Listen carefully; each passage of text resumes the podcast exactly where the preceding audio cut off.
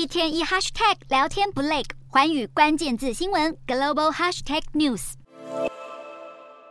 曾经访台会晤蔡英文总统的前美国国务卿庞佩奥，近期接受美国之音专访，谈论国际局势以及美国国安挑战。记者访谈开头就很直接询问，普丁、金正恩以及习近平三人谁是美国当今第一大威胁？庞佩奥毫不犹豫地给出答案。庞佩奥指出，习近平已经成了中国的终身主席，有很大的空间实现政治愿景。接着，庞佩奥更不忘提到台湾，向拜登喊话，要求加快协助台湾军方更有效运用美制武器。剑指习近平高喊提升台湾防卫力，庞佩奥满满的挺台抗中意志，似乎也透露了他正在博取共和党选民支持，为参加二零二四年总统大选超前部署。其实，除了这名前川普政府最高外交官之外，还有另一名川普曾经的心腹，也想要在政坛更上一层楼。前美国副总统彭斯在卸任前夕，因为一场惊动全国的国会暴乱事件，与川普分道扬镳。彭斯十一日在一场政治活动上再提此事，当众谴责川普做错事，发表鲁莽言论，危害当时在国会大厦里的每一个人。彭斯首次毫不避讳怒杠前老板，可能暗示自己将成为川普二零二四大选的拦路虎。但就在这个时候，川普当然也没在怕。早在去年就率先宣布角逐白宫总统宝座的他，这次除了传统竞选活动外，还当起斜杠老年，跟几位在国会暴乱现场被拘捕关押的人士共同发表一首名为《所有人享有正义》的单曲。整首歌不断穿插着川普亲口朗诵的宣誓，听起来就跟总统就职典礼宣誓词如出一辙。尽管距离下次大选还有一年多时间，共和党三雄却开始提前布局。三位曾经最紧密的盟友，恐怕免不了在党内初选中反目成仇。